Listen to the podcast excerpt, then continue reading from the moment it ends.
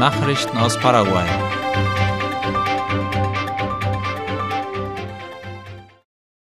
Am Freitag beginnt die Expo Madeira 2023. Der paraguayische Holzarbeiterverband FEPAMA veranstaltet in diesem Jahr die vierte Ausgabe der Holzexpo. Der Startschuss wird am kommenden Freitag, den 23. Juni, im Konventionszentrum Mariscal in Asunción gegeben, wie der FEPAMA-Vorsitzende Raúl Legal gegenüber Radio ZP30 erklärte. Bis Sonntag, den 25. Juni, gibt es verschiedene Vorträge über die Forstsituation in Paraguay sowie Vorstellungen neuer Technologien für den Holzsektor und Aktivitäten für Kinder. Über 40 Aussteller werden ihre Waren und Dienstleistungen präsentieren.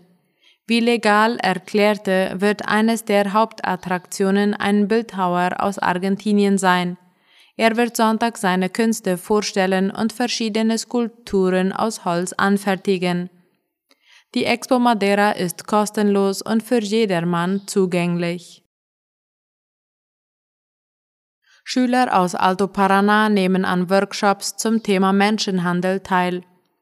Das Ministerium für Kinder und Jugendliche, MINA, veranstaltete drei sozialpädagogische Workshops zum Thema Menschenhandel, so berichtete die staatliche Nachrichtenagentur IP Paraguay. Diese Workshops richteten sich an Kinder und Jugendliche der Schule Dr. Gaspar Rodriguez de Francia in Ciudad del Este und der Schule Paraguay Brasilien in der Stadt Presidente Franco. An der Eröffnung der Schulungen nahmen die stellvertretende Ministerin für regionale Entwicklung der Männer, Alicia Jove, die Koordinatorin der nationalen Strategie der integralen Aufmerksamkeit für die frühe Kindheit KUNU, Alice Reskin, der Rechtsberater der Männer Nelson Coronel und die Koordinatorin der Ostregion Liz Cardoso teil.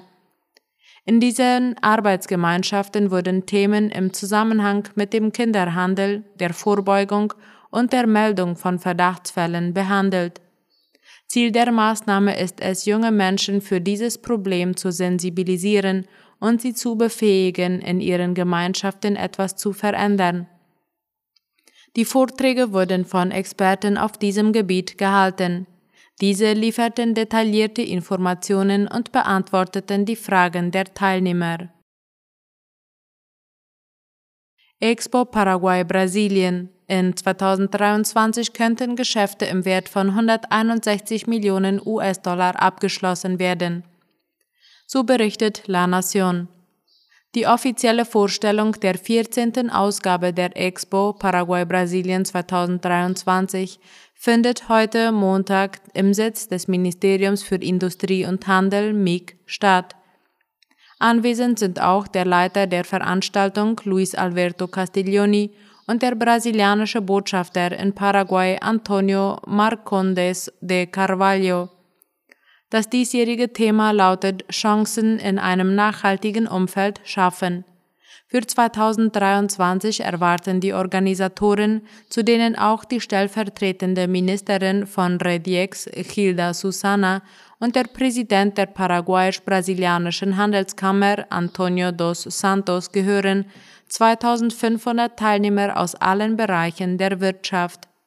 Sie schätzen auch, dass mehr als 300 nationale und internationale Unternehmen teilnehmen werden mit einem erwarteten Geschäftsumsatz von 161 Millionen US-Dollar, was den Betrag von 2022 übersteigt.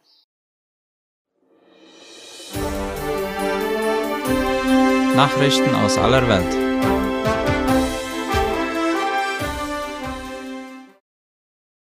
Russland verweigert UN-Helfern Zutritt zu Überschwemmungsgebieten. Wie die Deutsche Welle schreibt, verbietet Russland Vertretern der Vereinten Nationen, die russisch kontrollierten Gebiete unterhalb des zerstörten Katschowka-Staudamms zu betreten. Entsprechende Ersuchen seien von Moskau abgelehnt worden, teilten die UN mit. Man fordere die russischen Behörden nachdrücklich auf, ihren Verpflichtungen gemäß dem humanitären Völkerrecht nachzukommen, erklärte die UN-Koordinatorin für humanitäre Hilfe in der Ukraine, Denise Brown. Den Menschen, die Hilfe brauchen, dürfe diese nicht verweigert werden. Die UN würden weiterhin alles tun, was sie können, um alle Menschen zu erreichen, sagte Brown. Der Katschowka-Staudamm am Fluss Dnipro war am 6. Juni teilweise zerstört worden. Riesige Mengen Wasser traten aus und überschwemmten weitflächig von Russland und der Ukraine kontrollierte Gebiete. Kiew und Moskau werfen sich gegenseitig vor, für den Dammbruch verantwortlich zu sein. Potenzieller Tropensturm zieht Richtung Karibik. Die tropische Welle südlich der afrikanischen kapverdischen Inseln hat sich besser organisiert und wird sich zu einem Tropensturm entwickeln. Darüber berichtet Latina Press. Nach Angaben des Nationalen Hurricane Zentrums der USA bewegt sich das Tiefdruckgebiet über den Atlantik in die östliche Karibik. Die vorausgesagte Zugbahn für die nächsten sieben Tage zeigt das System in Richtung der karibischen Leeward-Inseln. Die Zuggeschwindigkeit liegt aktuell zwischen 24 und 32 Kilometern pro Stunde. Das erste benannte System in der laufenden Hurricane-Saison im Atlantikbecken war der Tropensturm Arlene, der sich Anfang des Monats im Golf von Mexiko bildete und sich dann abschwächte, ohne ein Gebiet zu beeinträchtigen.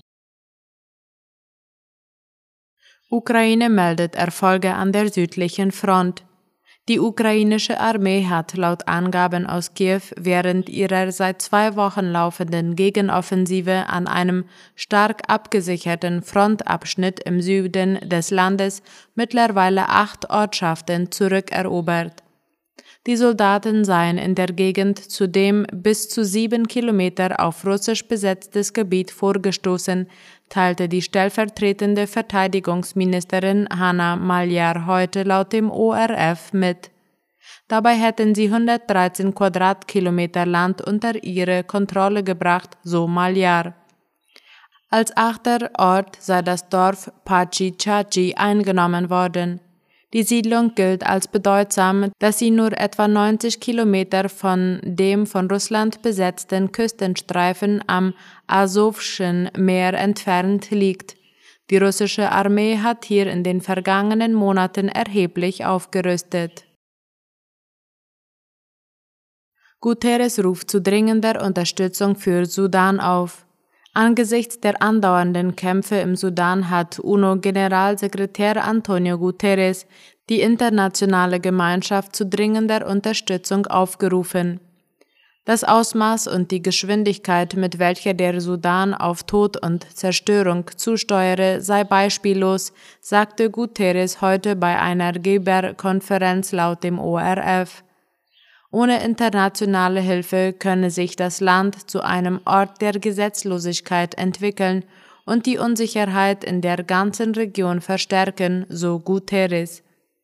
Seit Mitte April wird das nordostafrikanische Land von Kämpfen zwischen der Armee von Militärmachthaber Abdel Fattah al-Burhan und der paramilitärischen RSF-Miliz seines früheren Stellvertreters Mohammed Hamdan Daglo erschüttert. Wichtiges UNO-Hochseeschutzabkommen beschlossen. Die UNO-Mitgliedstaaten haben ein in jahrelangen Verhandlungen ausgehandeltes Hochseeschutzabkommen formell beschlossen, wie der ORF meldet. Generalsekretär Antonio Guterres sprach von einem historischen Erfolg. Das internationale Abkommen sieht erstmals Schutzgebiete außerhalb der ausschließlichen Wirtschaftszonen einzelner Länder vor. Das ist wichtig, weil sich mehr als 60 Prozent der Meeresgebiete außerhalb solcher ausschließlichen Wirtschaftszonen befinden. Bisher gelten nur für etwa ein Prozent dieser Meeresgebiete Schutzregeln unterschiedlichen Grades. Das Abkommen sieht außerdem vor, dass Aktivitäten wie der Förderung von Bodenschätzen auf hoher See eine Untersuchung ihrer Umweltfolgen vorausgehen muss.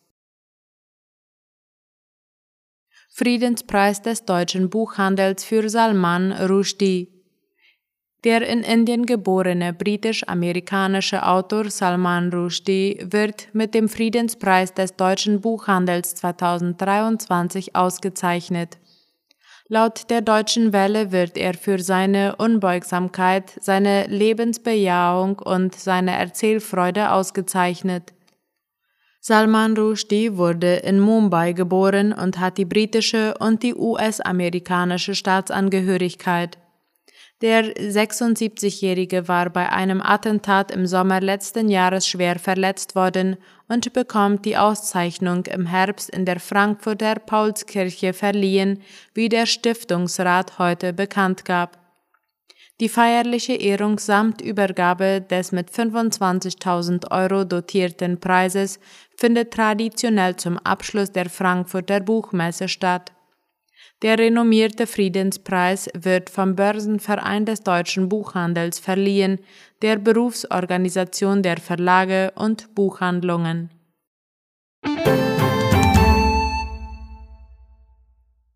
Soweit die Nachrichten heute am Montag. Ich wünsche einen schönen Abend. Auf Wiederhören.